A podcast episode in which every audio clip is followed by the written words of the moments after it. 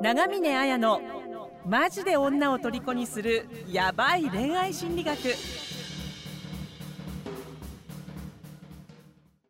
はい、今日も、えー、ちかさん、皆さん、あのよろしくお願いします。えっと、じゃあですね、今日、かっちゃんの相談に回答していきたいと思います。はい。じゃあ、相談文読みます。恋愛はしたいけど、女性との交流もたくさんしたいなと悩んでいます。今、彼女が欲しいことは確かなんですが、女性と楽しくお話ししたり、魅力的な女性であればセックスをしたいと考えています。うん。変なことを言っているかもしれませんが、無理やり同意させるみたいなそういう女性蔑視のようなことをするつもりはありません。うまく説明できてないかもってことですが。大丈夫です。でただ前に、えーあやさんたちが女性は付き合うイコール結婚を考えていると言っていたので軽い軽い気持ちでは付き合えないなというふうに思っています我慢してまで付き合うみたいなことはしませんがある程度はしっかり考えています。私個人としては性欲と愛は別物と考えていますが世の一般的女性は違うと思っています。そのためうん。愛と性の感情で葛藤しており正直自分の進むべき道を悩んでおります。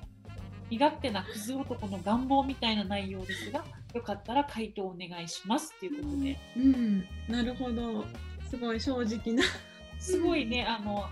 こう女性に配慮してないっていうわけではないですっていうことをねあの丁寧に伝えてくれてるから、そんなの身勝手なクズ男とかねそんな風な感じは全然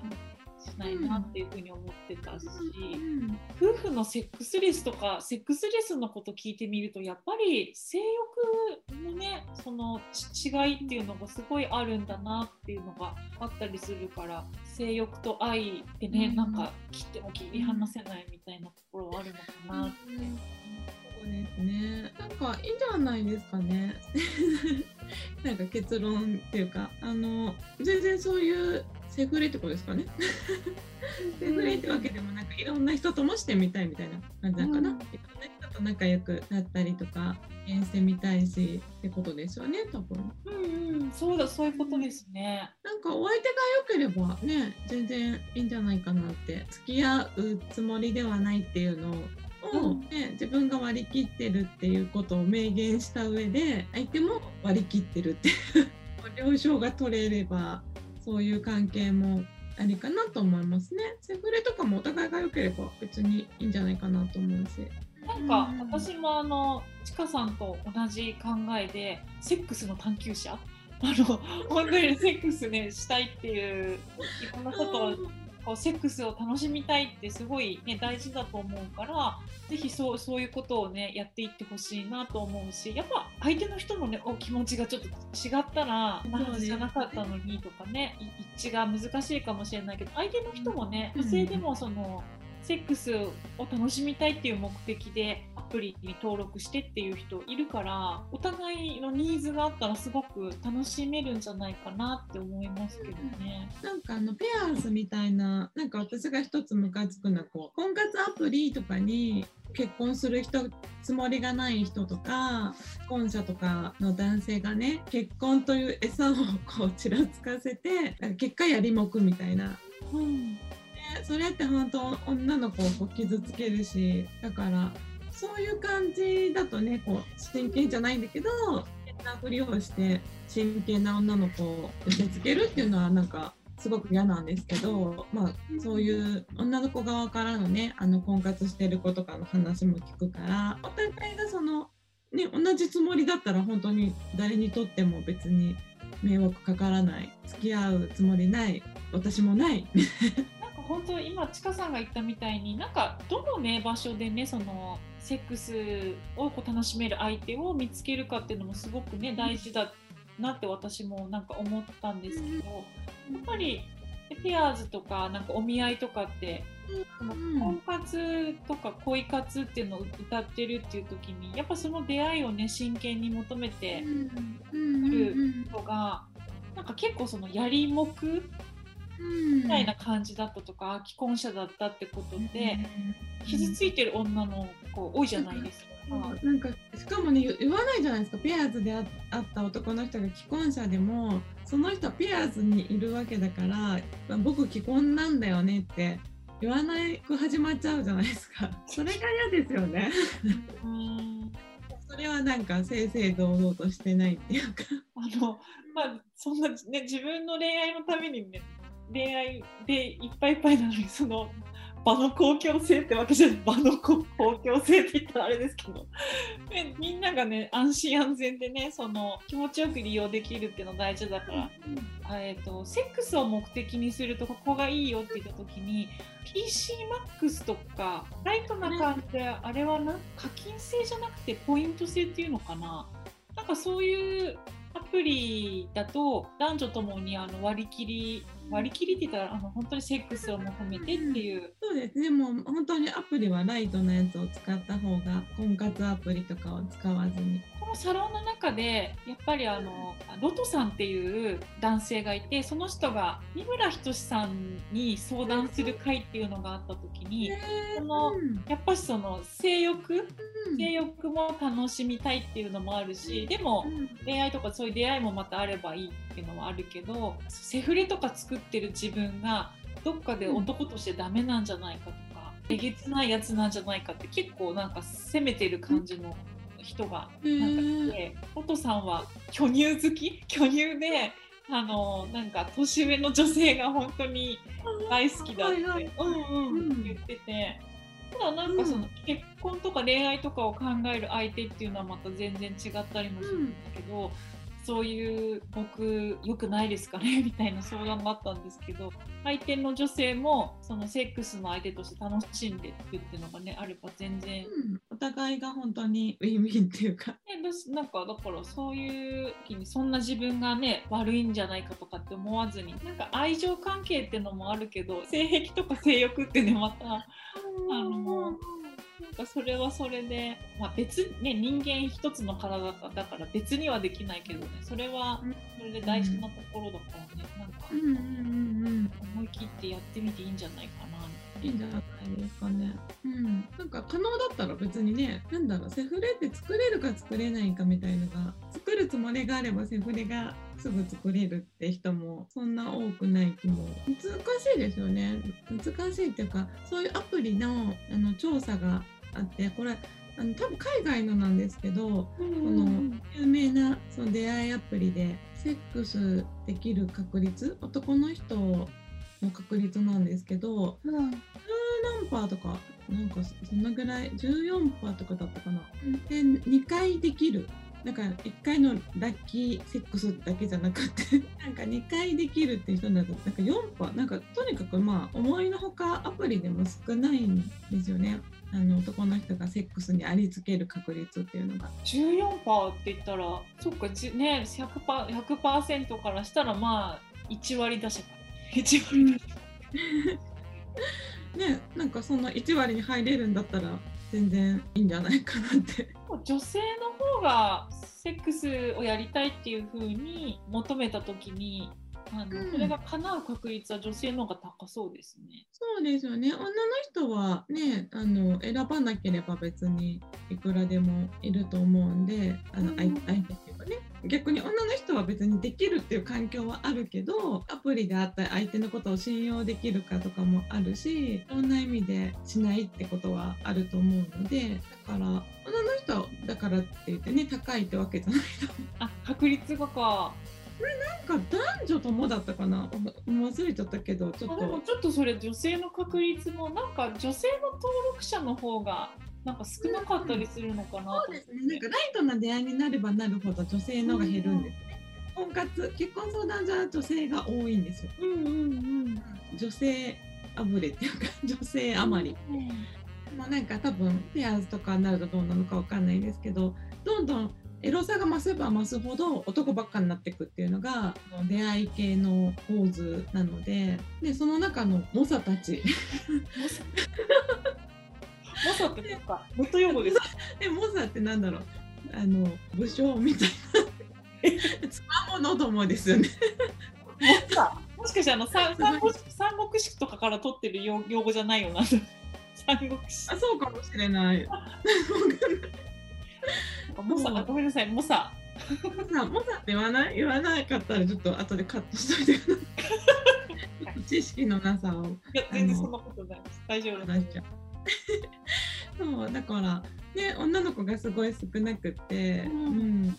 男の人がめちゃくちゃ多いじゃないですか。でさらにその中でも、まあ、どんなライトのアプリとはいえセフレ探してる女の子って多分そんなにはいないと思うんででなかなかこうセックスとかをねオープンに語れるね女性が世の中でもなかったりするし、うんっていうかまあ女の子はやっぱりセフレになるっていうのをなんか心から求めてる人ってまああの男の人の妄想の中ではねエロだけで生きてる女の人とかがいてほしいと思ってるかもしれないけど、まあ、実際は多分セフレなりの信頼関係とかも。うん。だろうしやっぱコミュニケーション能力。そのだってすごくたくさんの人が殺到するわけですよね一人 自分が会ってもらえるまで勝ち残れる、ね、自分のプレゼン能力が多分すごく 大事だと思うので相手もね誰でもいいわけじゃないと思うんです。よ。そうですね。こうこっちがねこう自分哺乳好きだったら相手もねこうこういう人がいいっていうのはきっとありますからね。そうなんか女の人にとってセフレってなんか上位モデルじゃないですか。男の人にとってセフレって下位モデルですよね。えこれどういうことですか？男の人がセックスだけとかっていう時ってその彼女より別に下でも全然いいわけですよ。例えばルックスとか条件的なものが浮気相手とかはね、より下でいいわけで。でも女そのセフレに甘んじてるセフレでもこの人と一緒にいたいっていうのでセフレ化しちゃうっていうのがセフレのほとんどなんで、うん。ね、だから平たく言えば医者とは結婚できないけど医者もセフレにはなれたりするわけじゃないですか。その立場をもってしてでもそばにいたいほど魅力的な男の人彼より上位なんですよ。うんうんうん気にするスペックより高い人のセフレにしかなりたくないです。えー、そういうもんか。そういうもんか。男の人にとってはセフレってライトだからなんかセフレにならないぐらいな感じですね。なんかちょっとセックスしないみたいなわかんないけどライトなつもりで誘ってるかもだから自分にとっての存在がライトだから女の子もそうじゃないかって思うんだと思うんですけど女の子にとっては逆でその彼よりスペックが高くないとセフレセックスする意味が別にないみたいな。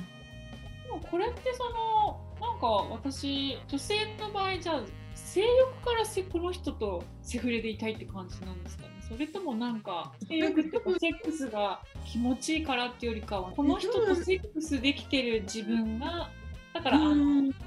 分かりやすい例で言うと男の人が腕時計とか外車とかっていうもので俺ってすごいぜっていうのの延長線上に女の人がトロフィーワイフじゃないけど、まあ、そういう人がいるように女の人が、まあ、この男をセフレにっていう時はやっぱりトロフィーセフレじゃないですけど。まあでもねなんかそういうぐらい思える人じゃなかったらセックスする意味がないっていうのはあるんじゃないかなと思いますよね。なんかそうするとじゃあなんか、まあ、人によるっていうのはねもちろんあるかもしれないけどなんかそのセックス自体を楽しみたいからセフレしてるって思う人ってね、多分いると思うんですよ。あのだから女の人がセフレになっちゃう時ってことですね。だから好きでなっちゃってるわけじゃなくってあのセフレになっちゃってるっていうのが大セフレの実態の大多数で。でまあ中にはその能動的にセックス探求者みたいな女性も多分いるからセックスが物足りなくてエッチしたいがこうセフレ作るみたいな人も多分いると思うんですけど、うん、能動的セフレ探しみたいな女の子が思ってるよりは少ないんじゃないかなって思いますねうん。男の人の夢っていうかね。男性よりはなんかそそのあたり能動的セフレ女子はなかなか少ないんじゃないかなっていう。なんかあんまり女性でこれはなんか社会的なものなのか生物的なものなのか、まあ、それ両方ねあるかもしれないけど、なんかその能動的にセックスを楽しもうっていう人ってだ男性よりはなんか少ないようなね感じは。ですね、そういう発言がやっぱできない。あれですよね。不倫とかになった場合も絶対に週刊誌が全体的に叩かれるのはね女性の方がなんか叩かれちゃうっていうのもちょっと性的なことに対してね女性がオープンであるっていうことはなんかちょっと世間的に言いづらいみたいなもっと探求したいって思っててもねできない感じっていうのもあるかもしれないです。そうですね本題からそれちゃったけどあ全然いいと思います。なんかね、年上に巨乳好きは当てはまりますね。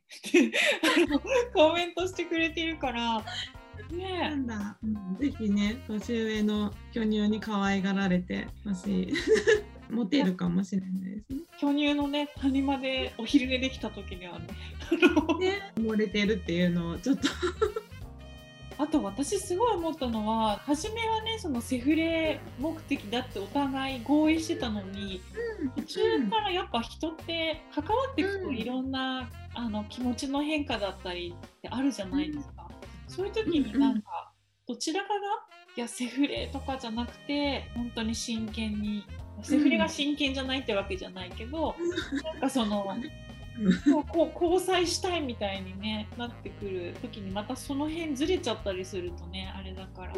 まあねずれちゃいまあありがちなのはねこう女の子が好きになっちゃうっていうのとかは。よくあるようななんか気が、ね、するからその辺も。あとはなんかあのエロ度が上がるサイトとかの出会いだと心がねちょっと不安定で本当にセックスしたいっていうよりかは相手に傷つけられたいからセックスしたいっていう女の子。が。なんかうん。心が不安定って言ったらいいのかな。セックスを本当に楽しむっていうよりはセックスでこう自分が傷つけられたいっていうあんまりねメンヘラっていう言葉もね使うのも良くないですけどそういう女性もなんか結構いたりするからそういう時にそこにはまっちゃうと結構男性の側もね傷ついちゃったり振り回されたりするんですね、あるからね。でもまあなんかセフレできたらできたらねちょっとどんな人か教えてほしいです。うんうんうんうん。グーとかね。ちょっと危険な匂いするよとか。なんか LINE とか見たらすぐ分かりそう。確かに。いいですね私最近性欲がなくなっちゃった